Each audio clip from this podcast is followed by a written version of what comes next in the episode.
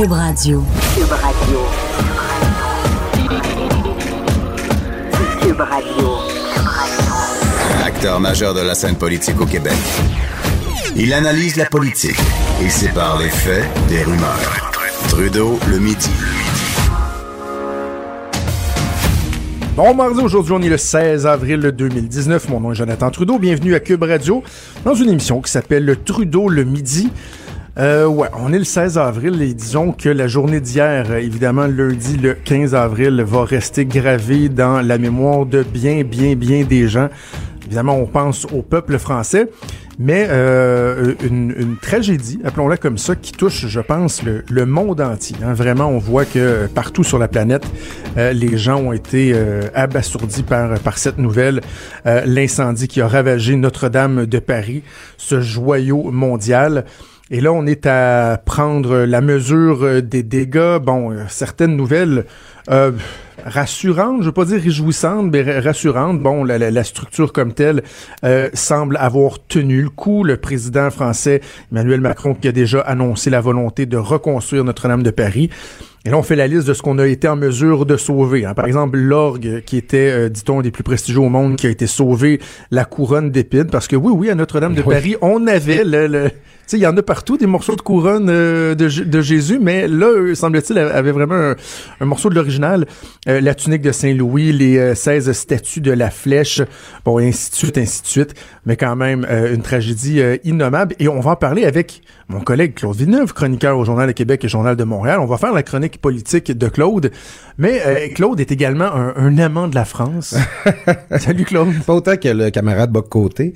euh, Oui. Qui se trouve là-bas présentement. Moi, je, j'ai- je- mon, mon cœur est partagé. euh, C'est bizarre pour l'indépendantiste entre l'Angleterre et la France, là. Mais euh, Londres est ma ville préférée. Mais j'ai visité beaucoup plus Paris.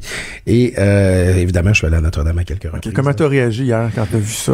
Ben c'est fou parce que c'est bon c'est le village global c'est que à partir du moment où ça arrive tu peux comme plus rien regarder d'autre c'est comme c'est bizarre l'image qui me venait en tête c'était le 11 septembre évidemment Mm. pas le même degré le même degré de tragédie dans le sens que bon il y, y a pas eu mort d'homme hier hein. Puis faut quand même le rappeler c'est C'est important assez incroyable. hein? oui oui c'est c'est toute une chance Parce que non seulement il y avait au plus de 1000 personnes qui étaient à l'intérieur de la cathédrale, mais quand on pense, tu sais, dans le fond, puis on leur en voudra pas, là, mais les pompiers, les autorités ont fait tout ce qu'on dit aux jeunes, entre autres, de ne pas faire Ouais. quand il y a un incendie, c'est-à-dire tu retournes pas en dedans chercher ton portefeuille, chercher ton chien, un coup que t'es sorti, mais eux sont rentrés à plusieurs reprises pour aller justement sauver des artefacts, sauver des objets de valeur.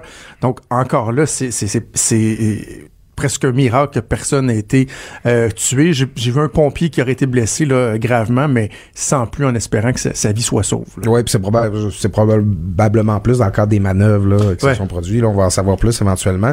Mais c'est ça, tu sais.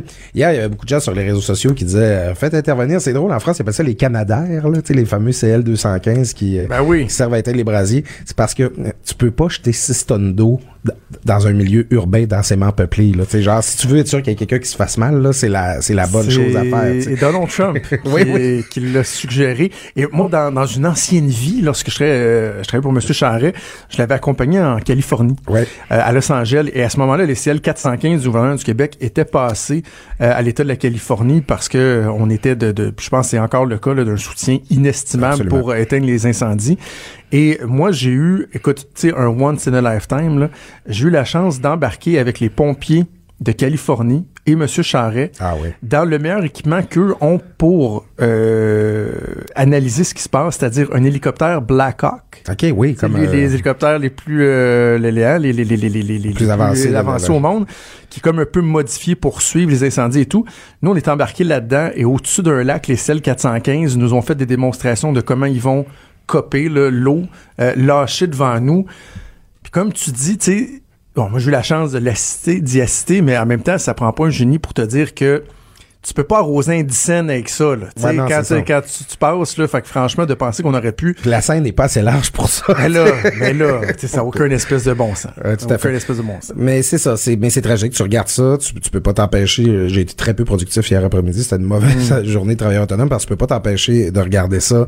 Euh, Puis tu sais, je veux dire, tout le rassemblement. Là, je sais pas si t'as vu Jonathan des gens là, qui, qui chantaient le Ave Maria réunis devant l'église. C'est comme, c'est tu sais Paris, euh, Notre-Dame, c'est presque comme la Tour Eiffel. Là, tu la vois d'à peu près partout.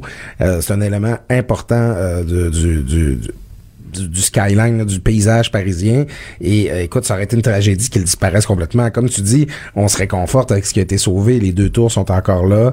Euh, la flèche est disparue, mais elle n'est pas d'origine, la flèche. Elle avait été reconstruite Ouais. au 19e siècle. Euh, tu sais, à la fin, là, la, ce qui est la cathédrale Notre-Dame de Paris a survécu. N'empêche que avant de la remettre dans l'état où elle était avant, euh, ça va prendre... euh, le- le- écoute, euh, les, les gens de la, fondation euh, de la, de la cathédrale parlaient que ça pourrait prendre des décennies là, Ben oui. retrouve son état d'origine. Ça fait quoi un peuple, selon toi, un événement? Comme ça? Parce qu'on se dit, euh, mon Dieu, il me semble que les, les, les Français sont... euh, sont beaucoup, beaucoup marqués là, par plusieurs événements. On pense évidemment aux attentats Ouais. terroristes, bon, la crise des Gilets jaunes qui dure depuis plusieurs mois, le Notre-Dame de, Ma- de, de, de Paris qui part pratiquement complet en flammes. Ça fait quoi un peuple, selon toi? Ça, ça resserre, ça vient unir les gens? Ça va être quoi le résultat? Ben écoute, c'est difficile. Hein. Hier, je disais à mes amis, qui aurait cru que Emmanuel Macron pourrait connaître un règne plus calamiteux que François Hollande. Puis là, mon ami me disait, ben là, c'est quand même pas de la faute à Macron s'il le fait au prix. Mais tu sais, quand on passe aux histoires de rois médiévaux, là, les années de famine et d'épidémie et tout ça, tu sais, c'est pas facile le contexte de la France euh, sous Emmanuel Macron, pas par, à cause de lui, mais par c'est l'époque. C'est un pays qui est en déclin économique où à part le, le secteur privé crée très peu d'emplois. Il y a des villages qui sont complètement dévitalisés. C'est ça qu'on voit avec la crise des gilets jaunes. En fait, c'est un pays qui a été très affecté dans sa fierté, dans son identité avec les attentats, notamment celui du Bataclan, celui de Charlie Hebdo. Euh, c'est, écoute, je je, je, je souhaite beaucoup de bien à la France. C'est un pays millénaire, c'est un pays qui, a énormément d'histoire, sy- symbolisé justement par des monuments comme Notre-Dame de Paris. Mais écoute, euh, j'ai j'ai l'impression, je, je crains que les Français vont vraiment être attaqués en plein cœur par ça. Et j'ai j'ai euh, j'ai de la misère à voir comment ils, ils vont réussir à se ramasser là, pour ressortir plus fort de, que ça. De ça, c'est- c'est c'est très difficile. Je vais vous dire que vers euh, midi 20 environ, euh, Denis Anger va débarquer en studio. D'habitude, vous savez, Denis, sa chronique, c'est le mercredi. Évidemment, euh, on a eu l'idée d'inviter Denis euh, aujourd'hui pour nous faire l'histoire de Notre-Dame de Paris. Ça va être absolument, absolument passionnant, comme d'habitude, avec Denis. Claude, ça nous fait nous poser une question sur la préservation du patrimoine religieux au Québec. Oui, Et là, on en a parlé en plus dans les dernières semaines parce que avec le projet de loi 21, il y en a qui pensaient que toutes les villes qui s'appelaient Saint quelque chose, Saint Pacôme, Saint Raphaël, Saint Rédempteur, qu'on scraperait les noms de villes, qu'on qu'on viendrait raser les églises. Bon, évidemment, c'est pas le cas. Mais un événement comme celui-là nous fait penser à la préservation de notre patrimoine religieux. C'est pas optimal au Québec en ce moment. Non, vraiment pas. Il y a des lieux qui tombent littéralement en ruine. Euh, ben écoute, ça, va ensemble. C'est des lieux qui sont de moins en moins fréquentés. Les fidèles sont moins impliqués pour euh, pour les faire vivre. Écoute, c'est ça l'histoire de nos églises, c'est que pendant des, des, des décennies, sinon des siècles, ben c'était les communautés qui, qui faisaient des corvées pour les entretenir, qui, qui levaient des fonds avec la dîme pour les maintenir en vie. Alors, symbole de la baisse de la fréquentation religieuse, euh, ben il y a moins de ferveur justement pour entretenir nos églises. Euh, Il y en a qui qui sont tout simplement qui servent, tout simplement plus de lieux de culte, qui sont un peu à l'abandon, mais même celles qui sont utilisées, il y en a qui sont en très mauvais état. Et c'est c'est notre patrimoine à nous ça, c'est tu sais euh, indépendamment de la foi qu'on qu'on peut avoir ou qu'on a pu avoir, euh, tu sais dans beaucoup de villages, tu sais, moi, moi, je suis pas pratiquant, mais l'église de mon village, ça reste un lieu autour duquel, dans lequel j'ai vécu des moments importants de ma vie, où, euh, où je on, on autour duquel on se rassemble, tout ça. Pour une communauté, c'est super important. Et on voit qu'au Québec, là, tu ici, on se trouve sur la colline parlementaire. À quelques mètres d'ici, euh, à quelques centaines de mètres, il y a l'église Saint-Jean-Baptiste qui est abandonnée, qui est d'une valeur patrimoniale exceptionnelle et euh, qui présentement fait l'objet d'aucun projet de revitalisation. L'affaire, c'est que ça coûte des tonnes de Hey, fric. c'est ça, hey, c'est cher, c'est fou comment c'est cher. Je me souviens, moi, d'un, quand j'étais aux affaires municipales à l'époque, il y avait eu le, le, euh, toute une confusion là, entourant la restauration de l'église Saint-James à Montréal. Et c'était des montants, c'est par dizaines de millions Ah, que ça coûte là, restaurer ça, parce que c'est un travail de moine, c'est pas évident, c'est long, faut faire attention, des matériaux qui sont pas évidents à remplacer. Euh, donc, il y a il y a se dire oui, y a, on a un patrimoine qu'on doit conserver, mais est-ce qu'on est prêt à mettre toutes les sommes que ça nécessite? là? Ben déjà, ça prend de l'expertise. Hein. C'est non seulement du travail d'artisan, mais une connaissance en matière de restauration. Écoute, ça me fait rire parce que la dernière fois que je suis allé à Cuba, j'étais à Varadero, puis un de mes potes que je me suis fait en voyage, c'est un, Allemand qui s'appelle Mathias. Lui, dans la vie, il fait de la restauration de châteaux médiéval. OK. Je- ouais, au Pas Québec, j'ai jamais rencontré personne qui fait de la restauration. de, de- C'est de- tranquille. Mais là-bas, c'est une industrie. OK. Il, y a- il y en a tellement des bâtiments comme ça. D'ailleurs, j'ai bien hâte de voir comment l'entreprise qui est en charge du chantier de Notre-Dame va se sortir de la situation euh, sais, veux dire, mettre le feu à Notre-Dame à la restaurant, c'est un petit peu comme déchirer la Rojoconde dans la tu sais, C'est pas cool, mais bon. Euh, au Québec, on n'a pas cette même euh, force industrielle-là. Il y a des artisans de très grand talent, mais tu sais, déjà, il y a une rareté qui fait en sorte que nécessairement, c'est plus cher. Il y a les matériaux, il y a, il y a le- le tu sais, il y a les normes aussi. Tu sais, je veux dire, nous autres, nos, nos, nos monuments religieux, là, ils ont dû être construits pour résister à l'hiver. Puis il faut les chauffer. Puis il faut, tu sais, c'est- niaiseux là, mais euh, t'as pas besoin de chauffer toutes les, les euh, dans, dans le de- en Amérique latine, t'as pas besoin de chauffer les églises. Ici, il faut le faire. Il y a le gel, il y a le dégel, tout ça. Alors, faut se demander, tu sais, on, ça crie qu'à chaque fois qu'on veut retirer un crucifix au Québec, là, les gens se mobilisent. Est-ce qu'on est prêt à avoir la même mobilisation puis à sortir du fric de nos poches pour conserver ce qui est la vraie marque de la religion dans notre vie, c'est-à-dire ces magnifiques bâtiments-là. Je- Tu sais, j'aimerais ça que ça crie aussi fort quand on veut démolir un presbytère que quand on veut enlever un crucifix sur le mur d'un hôpital. tu sais. Ouais. On va rester dans, dans le même range parce qu'on parle de, de laïcité. Bon, projet de loi 21 qui continue à faire jaser beaucoup. Il y a la mairesse Plante, la mairesse de Montréal, Ouais. Valérie Plante, qui qui l'a pas eu facile au cours des dix derniers jours. Puis je pense, franchement, là, elle, a couru après. Bon, avec sa, sa lenteur à réagir aux propos odieux du maire de Hampstead, notamment. Là, il y a sa prise de position sur le projet de loi 21, sans vouloir demander une exception pour la ville de Montréal. Beaucoup aimé ton texte, à ta chronique, une mairesse parmi tant d'autres, et je vais lire la, la- la fin. ok? Ok, Et je- je je- hein, c'est flatteur quand même, je te lis devant toi. Tu lis ton texte en disant à la fin, Valérie Plante doit choisir si elle est satisfaite d'être la mairesse d'une grosse agglomération parmi d'autres sur la planète. Elle y est déjà arrivée. Si elle a envie d'être la leader de la plus grande ville francophone des Amériques, ça va prendre un changement d'attitude. Qu'est-ce que tu veux dire par là? Écoute, tu sais, quand on parle de Montréal, ça, c'est une ville cosmopolite, c'est une ville bilingue. Mais ça, c'est une perspective québécoise, dire ça. Tu sais, vu là, du Québec, vu de Québec où on se trouve, toi et moi, Jonathan, Montréal, c'est la ville au Québec qui est bilingue, qui est cosmopolite. Mais si, là, je, on, on s'élève dans les airs, là, on va trouver David Saint-Jacques, là, de- dans la station spatiale, puis qu'on regarde Montréal, ben, ce qui fait en sorte que cette ville-là est spéciale parmi ce qu'il y a autour, c'est son visage français c'est son identité québécoise. C'est ça qui fait, c'est ça qui fait en sorte que Montréal, c'est différent de Saint-Paul au Minnesota ou de Cincinnati en, Ohio.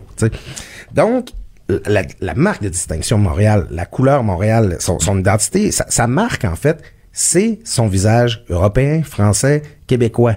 Et quand on regarde de Valérie Plante, ça semble absolument pas être une préoccupation de mettre ça de l'avant. Elle, on l'a vu, elle s'est adressée uniquement en anglais Ben oui, groupe d'investisseurs. Euh, elle, est- elle a dit après ça qu'elle n'y avait pas pensé. Mais l'histoire du drapeau du Québec, Oui. c'est que le drapeau du Québec ne flotte pas au-dessus de l'hôtel de ville de En Montréal. fait, il n'est pas dans la salle euh, du conseil. Il n'est pas dans la salle où on reçoit. Il, il, il apparaît nulle part à l'hôtel de ville, en fait. Alors que la loi, euh, Montréal, en tant que municipalité, est une créature du gouvernement du Québec. Ça, ils ils- ils aisent bien ça à Montréal. Créature, quand on leur rappelle hein. ça. C'est encore Toutes ça. les villes détestent ça. Oui, oui, tout à fait, ça c'est vrai. Mais euh, le drapeau du Québec est pas là, alors que la loi sur le drapeau du Québec est très claire qu'il doit être affiché dans toutes les municipalités. C'est pas de la faute à Valérie Plante, là, ça remonte à Jean Doré ou à Jean Drapeau. En fait, on sait pas trop comment c'est retrouvé comme ça. Puis quand tu parles à des gens de l'administration Plante, ils disent ah ben c'est parce que le, le service juridique s'entend pas avec le service du protocole pour revoir ça. Puis là c'est compliqué. Puis hey, affiche le Christy de drapeau là, c'est pas supposé être compliqué justement, tu sais. Puis on sent c'est parce que on devrait pas avoir besoin de s'ostiner pour ça. Tu sais, tu te dis tu te sens ben là vous allez quand même pas vous choquer pour un drapeau. C'est vrai que tu te sens un peu niaiseux quand tu fais ça, mais on devrait pas se la poser la question. Il devrait être là déjà. Ouais. tu sais. C'est c'est comme ça sur plein d'affaires. Alors là, c'est- cette difficulté-là, il y a un consensus québécois sur la laïcité, sur euh, les, signes religieux. On le sent qu'à Montréal, ça réagit pas de la même façon. On comprend que les gens à Montréal, ils ont, ils ont pas nécessairement le même point de vue là-dessus. C'est correct. Mais Valérie Plante qui demande une exception, euh, C'est tellement ridicule cette proposition-là. Euh, hier j'étais avec Mario Dumont, LCN, puis il m'a demandé ce que j'en pensais. Tu sais, des fois, bon, on, on se parle. Mettons, toi, tu fais une chronique avec moi, là, tu, tu me lances sur un sujet, on part, puis. Mais là-dessus, j'ai que très peu de choses à dire parce que je trouve que c'est d'une stupidité infinie que je me dis, mais, mais quoi plus euh, à dire que, voyons, ça n'a aucun bon sens. C'est inimaginable de penser qu'on pourrait faire appliquer un projet de loi comme celui-là qui est tellement significatif pour le gouvernement, pour le Québec, et dire, ben, la métropole, elle, ça s'appliquera pas. Tu sais, c'est comme si on avait adopté la loi 101 pour tout le Québec, sauf Montréal. Hein? En gros, pour toutes les places où ça n'aurait pas d'effet, Sauf pour la ville où il y avait un enjeu là, d'affichage francophone, puis un enjeu là, de la place que le français avait. Faut pas l'oublier. Montréal, ça a pas toujours. euh, c'est devenu une ville francophone au début du 20e siècle. Avant ça, c'était une ville anglophone. Tu sais, le français, c'est une longue reconquête à Montréal.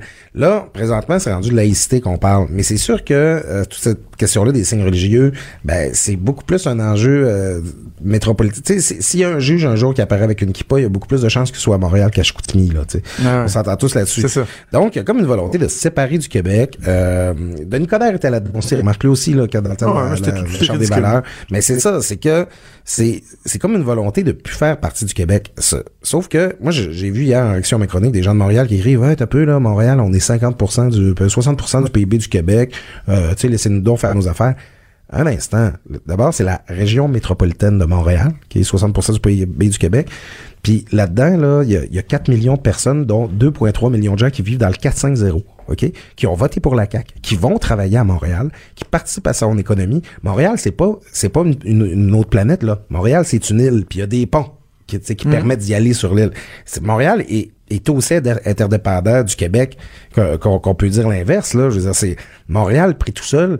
euh, c'est rien là, tu sais, je veux dire, faut que c'est euh, c'est une ville qui évolue dans un écosystème qui est québécois, il va falloir qu'elle l'accepte un jour. À suivre, on n'a pas fini d'en parler. Claude, le temps passe beaucoup trop vite. Toujours un Ouais. plaisir de te parler. On se reparle sans faute euh, mardi prochain. C'est bon, merci Jonathan. Merci Claude Villeneuve, qu'on peut lire régulièrement dans le Journal de Québec, Journal de Montréal. Cube Radio. Cube Radio, autrement dit. Trudeau, le midi. Euh, je poursuis en vous parlant de euh, Catherine Dorion. Ah, tiens, ça faisait longtemps qu'on n'avait pas parlé de Mme Dorion. Tu certains diront c'est anecdotique, mais en même temps, ce qui frappe avec Catherine Dorion, c'est l'espèce de je m'en foutisme, l'espèce de volonté de ah oui faire les choses différemment, mais tu sais, si on peut choquer par la bande, tant mieux, euh, elle va le faire. Ça se passait au cours des dernières heures. C'est sur son Instagram. Je, je, me trompe pas, c'est ce matin, euh, en commission parlementaire à l'Assemblée nationale. Parce que vous savez, lorsque vous êtes euh, député, élu du peuple, vous avez des responsabilités. Oui, il y a celle de représenter vos commettants, vos concitoyens. Euh, il y a, ben oui, aller asseoir vos, vos, vos fesses dans le salon bleu quand il y a une période de questions, poser des questions de temps à autre, faire des conférences de presse. Mais un des aspects les plus importants du travail de député, c'est celui de législateur, celui de parlementaire qui va siéger dans les commissions parlementaires, des fois pendant de longues, longues heures, parce que oui, ça prend ça lorsque vous, euh, vous voulez que ce soit étudié les crédits des différents ministères suite à un budget quand on gère des centaines de milliards de dollars, lorsque vous voulez faire approuver des projets de loi, vous assurer que il n'y a pas de, de, de d'oubli dans un projet de loi, de lacunes, etc. C'est votre rôle d'être là, assis, d'écouter, de poser des questions et de vous intéresser à ce qui se passe. Or, Catherine Dorion, sur son compte Instagram ce matin, a publié une, story, là, donc une courte vidéo, où on voit qu'elle est en commission parlementaire, on entend les gens parler derrière elle.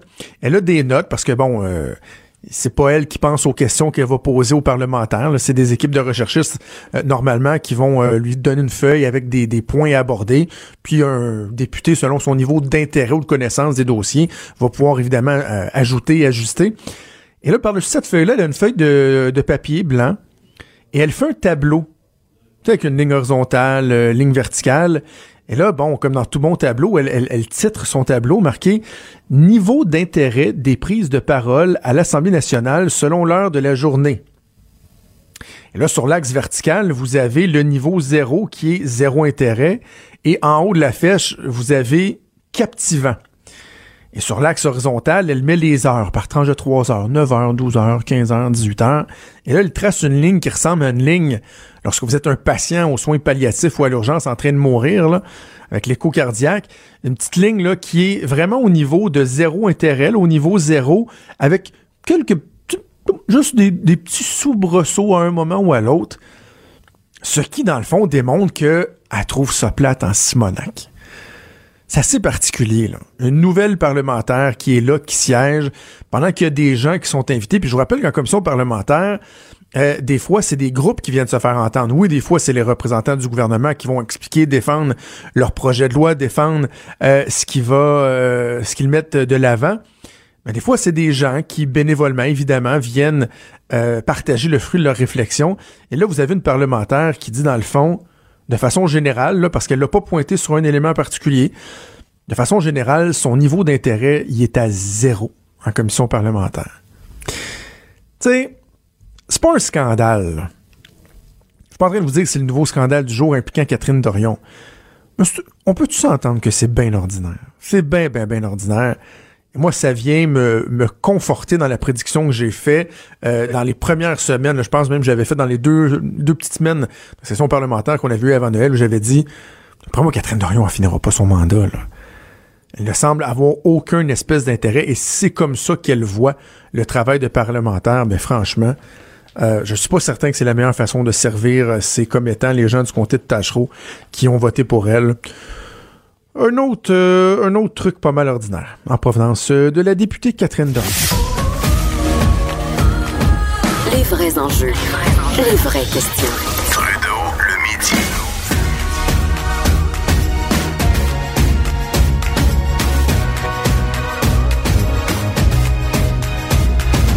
Cube Radio.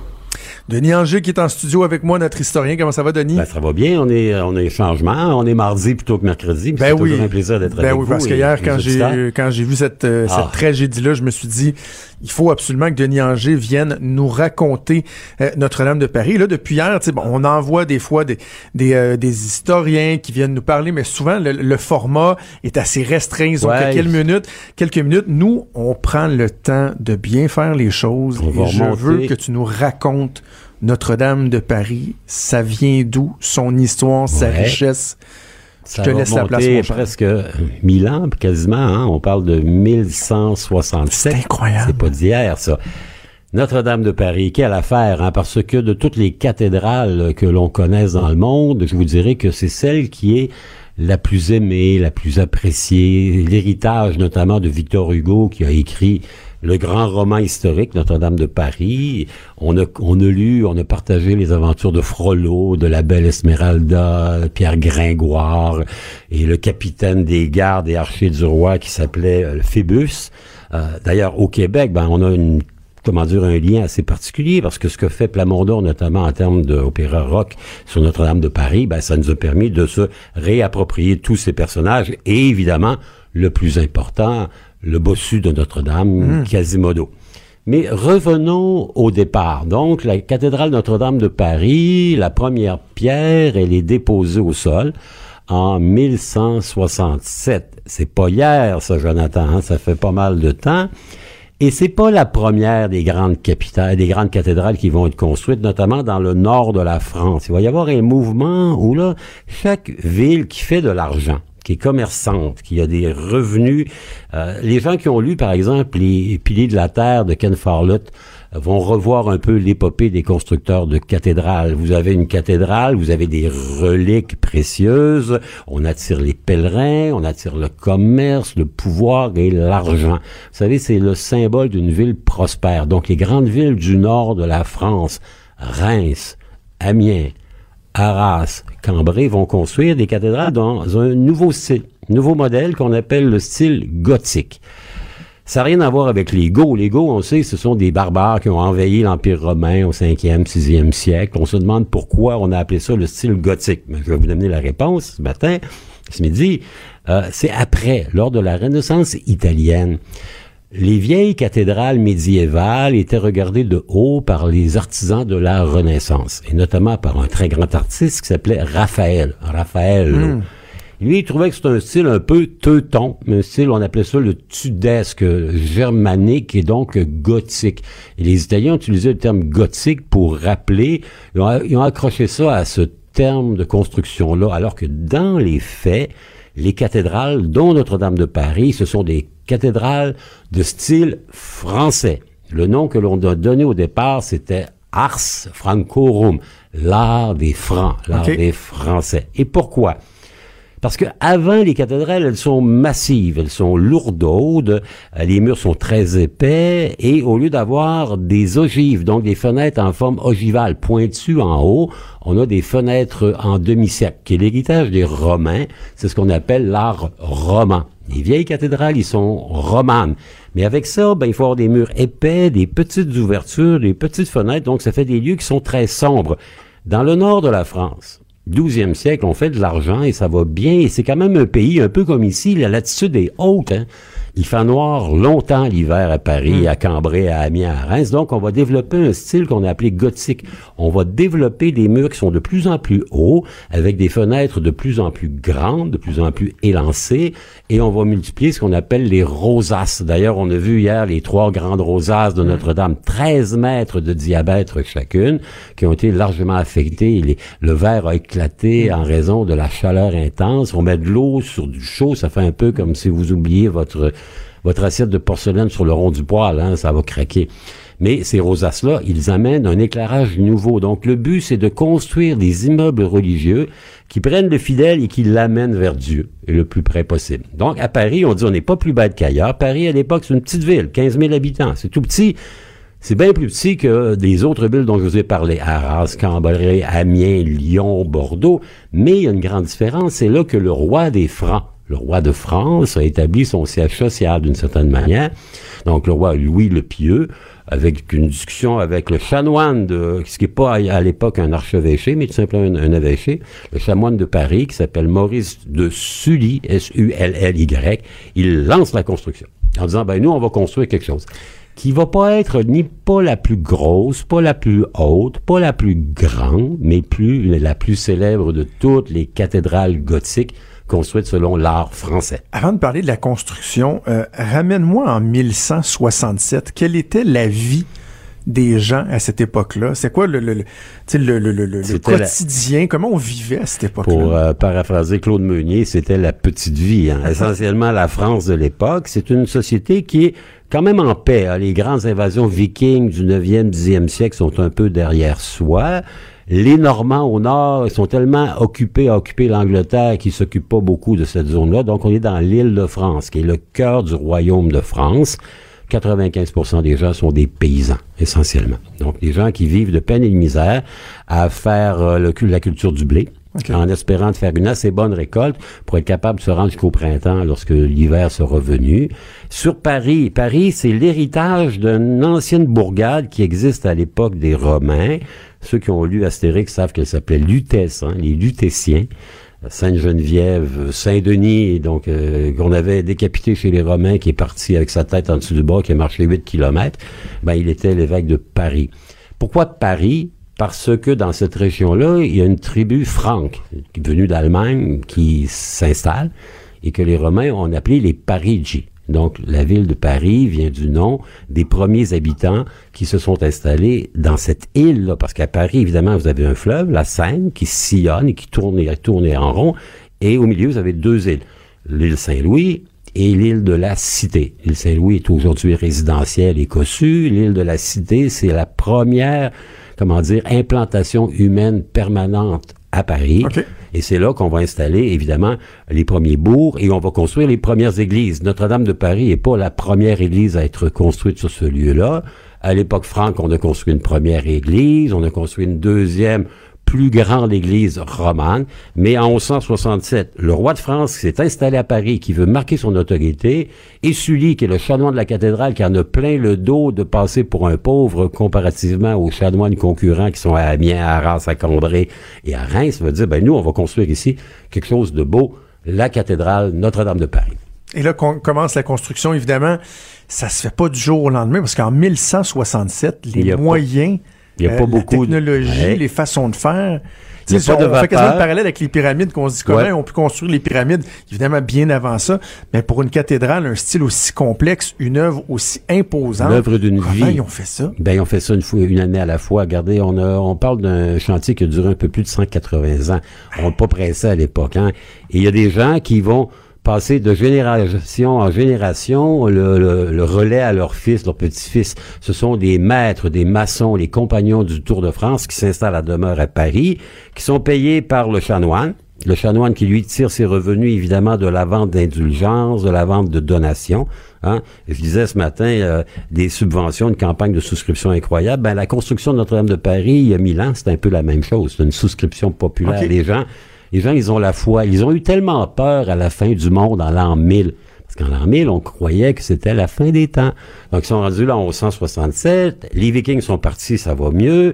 Les récoltes sont plutôt bonnes, ça va bien. Il y a une certaine prospérité. Le centre de prospérité passe de la Méditerranée vers le nord.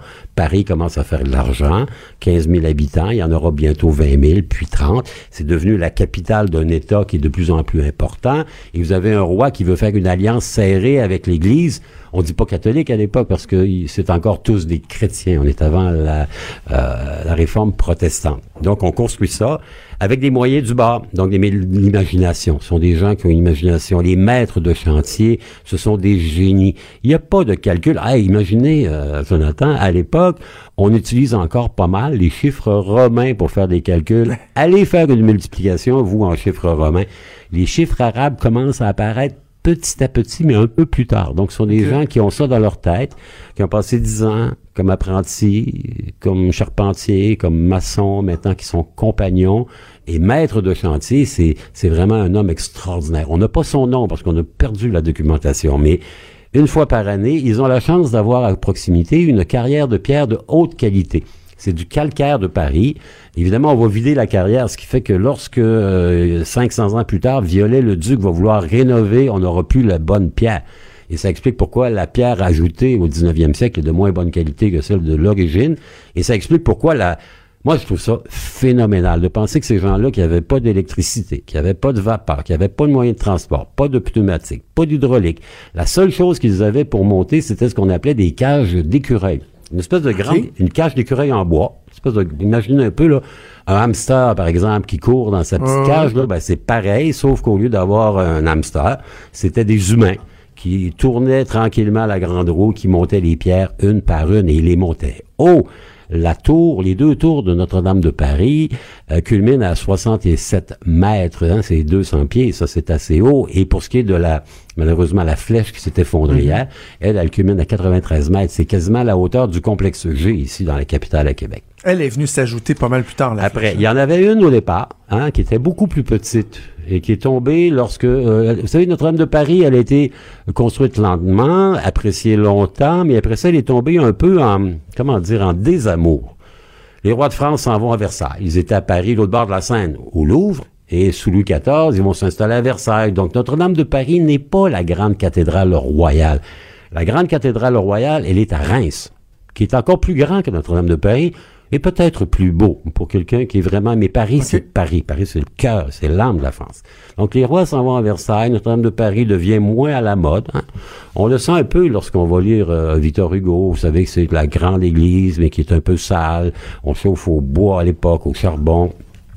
Et la grande, euh, comment dire, nécropole où les rois sont enterrés, c'est pas Notre-Dame de Paris. Donc, euh, quand vous regardez les sépultures de Notre-Dame de Paris, honnêtement, Jonathan, il n'y a pas grand monde d'intéressant. On n'est pas à Westminster. Ah, non. Les rois de France, eux autres, sont à la basilique de Saint-Denis. J'ai parlé tantôt de Saint-Denis, qui était le premier évêque, qu'on a décapité, puis qui est parti avec sa tête en dessous du bras, qui a marché 7 kilomètres. Ben, il est arrivé là où on a construit la basilique. Mais Notre-Dame de Paris, c'est la France, c'est le cœur, c'est l'âme, c'est, là que le pouvoir politique va s'installer de plus en plus, notamment après la Révolution française. Mauvais épisode pour euh, la cathédrale. Euh, les révolutionnaires français pensent que les rois, par exemple, qui sont sculptés dans la façade, ce qu'on appelle la galerie des rois, ce sont les rois de France, donc on va abattre toutes les statues, les 28, qui vont être décapités hmm. comme le pauvre roi Louis XVI, alors que c'est pas des rois qui ont rien à voir avec la France, c'est essentiellement les rois de l'Ancien Testament, parce que les cathédrales gothiques, c'est un livre d'images. C'est un livre d'histoire. Les grands portails à l'entrée, celui de Paris, par exemple, s'appelle le Jugement dernier, devant l'entrée principale. À l'époque, les sculpteurs, ils ont fait une multitude de personnages qui représentent des grands événements liés au Testament, soit l'Ancien Testament, soit le Nouveau Testament. En haut, la galerie des rois, ce sont les rois de l'Ancien Testament. Les portails racontent des épisodes de la, euh, comment dire, de la doctrine chrétienne et ils sont utilisés essentiellement comme des tableaux dans des salles de cours. Et d'ailleurs, à l'époque, toutes les cathédrales gothiques, euh, les statues sont peintes. Ils sont polychromes. Ils sont de plusieurs couleurs. C'est très beau. Donc, vous avez un Saül, David, Abraham. Et là, ben, évidemment, dans l'enseignement de la catéchèse, on vous montre à l'extérieur que ben, l'Ancien Testament, c'était comme si, imaginez, les gens ne lisent pas à l'époque, ils sont pas, ils sont pas instruits. Il y a pas, l'enseignement se fait beaucoup exactement, par ça. Exactement. La cathédrale devient un peu un espèce de spectacle en plein air où on raconte l'histoire religieuse. Essentiellement, c'est religieux. Donc, durant la Révolution française, ensuite, ben, on va abattre les statues, on va démolir ça, on va transformer ça en entrepôt. Les grandes cathédrales vont devenir dans certains cas un entrepôt pour le grain, dans d'autres cas des écuries, etc., parce que les révolutionnaires euh, rompent avec l'Église, parce qu'ils disent l'Église est alliée au roi, et Ben ce oui. sont des ennemis, donc on va les abattre, et on va envisager d'ailleurs de détruire les C'est grandes ça, j'allais dire. cathédrales. Il y a- il y a dû avoir une crainte que carrément on décide de raser ça parce qu'on voulait euh, Donc, éliminer tout ce qui était associé Effacer à la monarchie. D'ailleurs, la- on, l'a fait. Deux grandes cathédrales ont, ont- sont tombées sous le pic des démolisseurs. La grande cathédrale de Arras, dans le nord, et la grande cathédrale de Cambrai, dans le nord exactement, qui ont été démolies à la suite des ravages faits par les révolutionnaires. Il va falloir que quelqu'un intervienne et dise, bon, c'est assez. Et c'est toujours, bon, dans l'histoire de France du- de cette époque-là, c'est pas mal tout le temps la même personne qui intervient, l'empereur Napoléon. Donc, il arrive Il y en Napoléon. a-tu fait des affaires, lui? Incroyable. Incroyable. Non seulement c'est un assez bon général, mais c'est un assez bon organisateur d'à peu près tout. hein. On lui doit le Code civil, le Code Napoléon, on lui doit l'organisation de la France, les préfectures, c'est lui. Et il va se faire cou- couronner, lui, empereur des Français en 1804 euh, à la cathédrale Notre-Dame de Paris. Et on pense que c'est à ce moment-là que la cathédrale Notre-Dame de Paris devient, et passez mon, et excusez mon latin, la prima inter pares, la première d'entre ses pairs. Donc, c'est à ce moment-là qu'il y a une espèce de, de, de pivotement. Reims avait été la grande cath- cathédrale royale, Notre-Dame devient la cathédrale impériale. Et pour les gens qui auront la chance peut-être un jour d'aller au Louvre, il y a un grand tableau du peintre David qui présente le couronnement de l'empereur Napoléon. Napoléon, il se prenait pas pour de, comment dire, une petite poignée de change. Euh, il a décidé de se faire couronner par le pape. Ben, le pape est à Rome. Il a dit, pape, tu t'en viens, tu t'en viens à Paris. Fait que, euh, pauvre pape qui avait le nom prédestiné de Pi VII. Honnêtement, c'est ça. Il s'appelait, il Pi 6, Pi 8, Pi Pi 7, sept. pauvre lui. Il est arrivé là, puis Napoléon l'a assis, puis il a dit, bon, ben, OK, on fait le couronnement. Et quand le moment est venu de mettre sur sa tête euh, la couronne, qui était la couronne, présumément, de Charlemagne, du non non pape là, je m'en occupe moi-même, donc il s'est auto-couronné euh, pape. Ben, Euh, pape, ben oui, empereur, en présence de sa mère, de sa femme, de ses frères, sa famille. Sa mère qui avait dit après, elle venait elle de Corse, hein, et la Corse avait été longtemps un protectorat génois, donc en italien, et elle, elle parlait français avec un gros accent italien, un gros accent italien, passez-moi la, la liaison mal à propos. Elle m'a dit, pour vous que ça dure, en parlant de- du couronnement de son fils, donc 1804. Mais après ça, vous savez, Napoléon a marqué ça, les rois reviennent après la chute de l'Empire de Napoléon, Notre-Dame a été ravagée par les révolutionnaires, Euh, elle tombe en désaffection. Et à ce moment-là, un peu partout en France, on va commencer à envisager, ben, il faut démolir, t'as plus besoin de ça, c'est plus à la mode, c'est gothique, c'est vieux, c'est ancien. Et ça nous ramène au début de notre propos. Ben oui. 1831. Victor Hugo. Victor Hugo va écrire un immense roman historique qui va avoir un immense succès, Notre-Dame de Paris. Et dans Notre-Dame de Paris, il va poser, affirmer, réclamer, insister pour que on redonne vie à ce monument qui est l'âme du peuple de Paris. Et le roi de France, à ce moment-là, qui s'appelle Louis-Philippe, est pas insensible, et c'est quelqu'un qui est un peu libéral, qui veut se faire aimer. Il va faire un grand concours d'architecture. Un architecte s'appelle Violet le Duc. Beau grand nom. Violet trait d'union, le trait d'union Duc va gagner le concours et il va lancer un grand, grand programme de restauration. 1845-1855. Ça va coûter la peau des dents. Et lui, il va complètement réaménager, un peu reconstruire, pas vraiment originellement, euh, la cathédrale, mais il va lui donner encore 200 ans d'une belle existence. Et c'est lui notamment qui a construit la flèche que l'on a vu s'effondrer hier dans le plus, euh, le plus gros moment de l'incendie qui a ravagé Notre-Dame de Paris. C'est assez incroyable de penser qu'un auteur a eu un impact aussi significatif C'est incroyable. sur l'histoire, sur, euh, sur l'avenir de d'un- monument comme c'était pas rien, Victor Hugo, hein, c'est l'auteur des Misérables, Notre-Dame de Paris.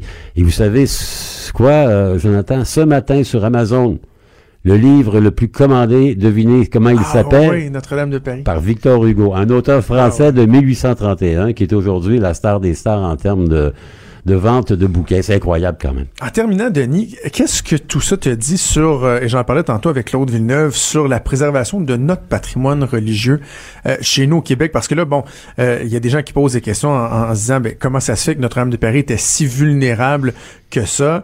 Et là, déjà ce matin, euh, on se pose également des questions à savoir, ben, chez nous, quel est l'état de la situation? Euh, on a des, des, des œuvres qui sont pratiquement laissées à l'abandon. Tout à fait. Euh, y a- y a- Des grands monastères, de grandes églises. Euh, Regardez, prenez que l'église Saint-Jean-Baptiste, ici à Québec, est une grande église. À Montréal aussi, il y a plein, il y a plein de grands immeubles. On l'a vu à Drummondville récemment.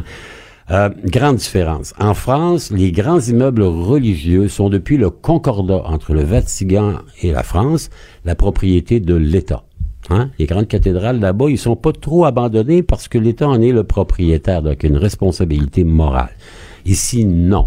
Euh, faut dire que leur stock de vieux immeubles, il est quand même, pas mal plus vieux que le nôtre, donc les réparations coûtent plus cher. Ici, on a laissé ça à l'Église, qui est prête à s'en départir à condition de garder les profits de la départition. hein. Ça pose un problème parce que c'est quand même des immeubles qui ont été payés par la générosité euh, des fidèles euh, québécois et québécoises qui ont mis leur robot, qui ont payé leur dîme, etc. Et il y a un immense problème parce qu'on se renvoie la balle à gauche, à droite. L'État dit ouais, pas trop, j'y vais, que quand c'est épouvantablement proche de périr. Euh, L'Église est en déperdition financière, hein, c'est plus la prospérité que ça a déjà été. Donc il y a une espèce de zone d'ombre qui me fait redouter le pire parce que c'est évidemment pas des propriétés qui vont rajeunir. Donc plus on attend, moins on intervient, moins on, soit, moins on est capable d'affecter des fonds à la préservation de notre c'est notre héritage, hein, c'est notre histoire, c'était nos, ce sont nos châteaux à nous. Vous savez, les pauvres euh, Canadiens du temps, ils n'avaient pas l'argent, eux autres, pour construire des trucs euh, faramineux, mais au 18e, au 19e, au début du 20e siècle, leurs églises paroissiales, c'était leur château, c'était leur palais, et c'est probablement ce qu'ils ont laissé de plus beau et de plus achevé. Et de voir ça un peu se s'étioler là, tous les jours parce que tant au gouvernement, bon, le gouvernement fédéral fait rien, ça lave les mains euh, au nom du principe, bon, on, on sépare l'État de l'Église. Moi, je pense que c'est même pas une question d'Église ou d'État, c'est une question de patrimoine et de legs culturel. Hein. Il faut faire une dissociation entre les deux. Le gouvernement du Québec a toujours été très timide à intervenir parce qu'il sait très bien que le jour où il dit oui à un endroit, il va avoir 40 autres demandes ailleurs. Mais il est grandement temps que plutôt que d'écrire un papier avec une politique du patrimoine, ben on mette nos culottes. Puis qu'avant qu'il arrive des affaires comme à Paris, on soit capable d'au moins garantir la préservation de nos eaux, nos grandes œuvres religieuses. Quand Trudeau parle de politique, même les enfants comprennent.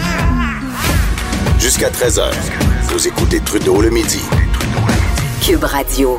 On est de retour, on va parler d'un sujet qui, euh, est assez lourd, mais euh, c'est nécessaire d'en parler. Moi, ça fait des années que je trouve euh, que je, mentionne qu'on n'en parle pas suffisamment au Québec. Vous savez, on parle beaucoup, beaucoup de laïcité, on va parler de, chica- de. Mais la détresse, le suicide, la maladie mentale, peut-être qu'on en parle plus que par le passé, mais est-ce qu'on en parle suffisamment? Est-ce qu'on en parle suffisamment ouais, également de, des difficultés que certains ont à obtenir l'aide dont ils ont besoin? Il y a une histoire euh, dans l'actualité qui est absolument euh, terrible. Euh, c'est celle d'Émilie Hull, une jeune infirmière de 23 ans qui, euh, depuis l'âge de 12 ans, vivait avec des problèmes de dépression, bon, maladie mentale et tout, et euh, a jamais réussi à trouver vraiment le, le goût de vivre. Et six jours avant son décès, euh, sa mère elle-même l'accompagnait à l'hôpital pour vraiment aller chercher de l'aide. C'était, si on veut, un ultime appel à l'aide. Heureusement, dans 24 heures, elle a été euh, renvoyée chez elle. En fait, le lendemain matin, elle a été renvoyée chez elle parce que, bon, on jugeait qu'il y avait, en tout cas, pas plus à faire ou que les ressources n'étaient pas suffisantes, en fait, pour la prendre en charge rapidement. Et euh, Émilie Hull a commis l'irréparable. Son cousin Jimmy a partagé une lettre qu'elle avait écrite euh, peu avant de s'enlever la vie. Et ça a beaucoup, beaucoup attiré l'attention. Je regardais ce matin le 85 000 partages déjà euh, à ce sujet-là. J'ai envie de parler de la problématique du manque de ressources, du manque de disponibilité, puis aussi la sensibilisation de la population à toute la question du suicide avec Jérôme Gaudreau, qui est directeur général de l'Association québécoise de prévention du suicide. Il est en studio avec moi. Bon midi, Monsieur Gaudreau. Oui, bonjour, M. Trudeau. Euh, bon, on parlera pas du cas particulier euh, parce qu'évidemment, ni vous ni moi, on a toutes les informations et le but est pas de pointer qui que ce soit du doigt. Par contre, il y a une prise de conscience qui s'opère à partir de cette histoire-là. J'ai envie de vous demander, euh, de, de voir ça, de savoir qu'il y a des cas où il y a des gens qui auraient eu besoin de ressources et qui n'ont pas été capables, ou en tout cas qui n'ont pas eu suffisamment d'aide. Est-ce que ça vous surprend? Est-ce que c'est quelque chose qui est fréquent? C'est quelque chose qui m'attriste. Euh, c'est quelque chose qui m'inquiète énormément parce que en tant que tel, une des premières règles quand on se retrouve en présence d'une personne qui, qui, qui, est à risque de passer à l'acte suicidaire, peu importe le niveau de risque, des fois ça faible, des fois c'est élevé, mais peu importe, on doit assurer la sécurité de cette personne-là. Et euh, on doit être en mesure de lui donner toutes les ressources nécessaires possibles pour pouvoir, euh, oui, assurer cette sécurité-là, d'avoir le, le meilleur filet des gens autour d'elle pour s'occuper d'elle. Ça peut être par l'entremise du système de santé, ça peut être par l'entremise des proches, ça peut être par l'entremise du, du, du, réseau communautaire, mais il reste qu'on doit, surtout quand cette personne-là euh, exprime. Des fois, euh, chaque cas de, de, suicide est différent. Des fois, les jeunes euh, ont pas de signes, c'est difficile de savoir. Il n'y a pas, il y a pas nécessairement d'événements qui peuvent présager ça. Mais dans un cas où la personne exprime elle-même sa, sa, vulnérabilité, qu'elle demande de l'aide, qui est qui est disponible pour recevoir des soins, ben à ce moment-là, il faut être là pour s'occuper. Est-ce que c'est concevable qu'on laisse une personne partir qui dit carrément, écoutez, je veux m'enlever la vie, puis qu'on laisse cette personne-là partir parce qu'on peut, tu sais, on peut s'imaginer que dans certains cas, les gens, euh, les personnes euh, vont, vont hésiter à se confier. Euh, c'est des proches qui vont les avoir poussés à aller chercher de l'aide, mais ils en veulent pas vraiment, donc ils vont dire ouais non. Mais là, on parle d'une personne qui est vraiment appelée à l'aide, donc est-ce que c'est concevable qu'on les laisse partir alors qu'eux-mêmes le disent? On doit être là pour s'occuper d'eux et assurer leur sécurité, comme je vous disais. Donc, euh, moi, c'est malheureusement, euh, des histoires comme ça sortent et il y en a de plus en plus euh, qui sont mises de l'avant dans les médias. Donc, d'une part, je pense que c'est une bonne chose dans la mesure où ça nous force, nous, à se poser la question, à, nous, euh, je dis le système de santé en général, même la société québécoise en général, est-ce qu'on est suffisamment présent pour supporter les gens qui sont en détresse, pour supporter les gens qui sont au, bord du gouffre, et qu'est-ce qu'on peut faire pour être en mesure de mieux les repérer, mieux les aider? Euh, donc, donc, donc ça, pour moi, c'est la question qu'on qu'on doit se poser. Alors, c'est quoi la réponse à cette question-là si je la pose au directeur général de l'Association québécoise de prévention du? Ben, est-ce qu'on a assez de ressources? En fait, je pense que les ressources, un, les ressources sont là. C'est important de le répéter, de le dire, parce que à tous les jours, il y a des, il y a des gens qui pensent activement à s'enlever la vie, qui demandent de l'aide et qui obtiennent l'aide dont ils ont besoin. Euh, je pense notamment via la ligne 1866 appel, qui est une mm. ligne d'intervention téléphonique spécialisée en prévention du suicide, disponible partout au Québec, 24 heures par jour. Soit qu'on n'aille pas bien nous-mêmes ou qu'on s'inquiète pour un proche.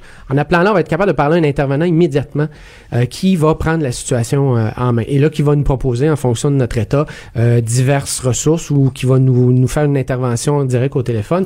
Il euh, y, y, a plusieurs possibilités. Donc c'est important, même si on a déjà demandé de l'aide, qu'on n'a peut-être pas eu le soutien nécessaire, il faut continuer à, aller chercher cette aide-là parce qu'elle est là et la majorité des gens qui, qui appellent à l'aide euh, obtiennent, le, obtiennent le soutien nécessaire. Donc il y a quand même beaucoup de ressources qui sont déjà disponibles. Euh, il y a beaucoup d'actions, de, de, gestes qui sont posés. Euh, au Québec, on a 25 000 intervenants qui sont formés en prévention du suicide. il y a au-delà de 20 000 des citoyens qui sont entraînés pour reconnaître les signes de vulnérabilité euh, auprès de leurs proches qui sont impliqués dans les milieux. Euh, donc, il y a des mesures, mais je pense que en tant que société, on doit, en, en, en constatant ces histoires-là euh, qui sortent dans les journaux, on doit se questionner à savoir si on en fait assez et qu'est-ce qu'on doit faire plus et qu'est-ce qu'on doit faire mieux. Et qu'est-ce qu'on, est-ce qu'on en parle assez? Parce que au cours des dernières années, euh, bon, à chaque fois qu'il y a la semaine, par exemple, de la prévention du suicide, euh, on en parle. Vous faites un excellent travail, on vous voit les, les, les gens qui font la sensibilisation, c'est excellent. Mais au-delà de ça, est-ce qu'on en parle suffisamment? Parce qu'on a beaucoup parlé, par exemple, de la problématique de, des maladies mentales. Mm-hmm. J'imagine, on sentait que le suicide des maladies mentales, c'est très relié. Mais moi, mon impression à moi, c'est qu'on s'est beaucoup employé euh, euh, à arrêter de stigmatiser la maladie mentale, de lever les tabous entourant la maladie mentale, pas juger les gens, aller chercher de l'aide. Mais est-ce qu'on le fait suffisamment pour l'aspect euh, suicide, prévention du suicide?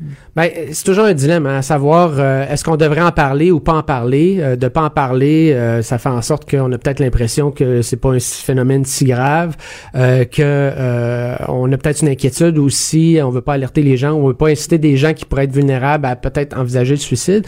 mais en même temps, c'est important d'en parler parce que ça nous démontre qu'il y a une problématique.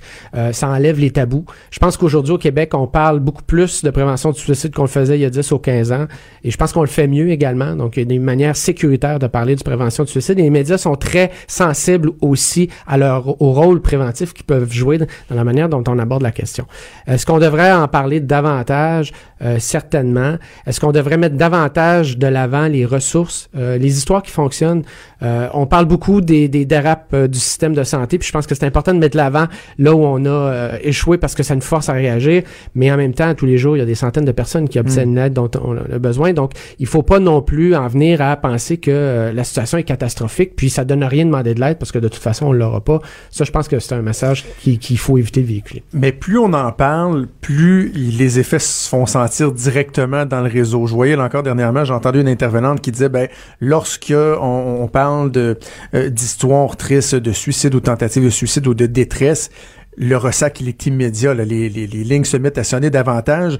Euh, est-ce qu'il y a une inquiétude à ce niveau-là de dire plus on en parle, plus la demande est là et est-ce qu'on est prêt à faire face à ben, cette demande-là lorsqu'elle est accrue? Je pense que effectivement, c'est ce que vous venez de dire.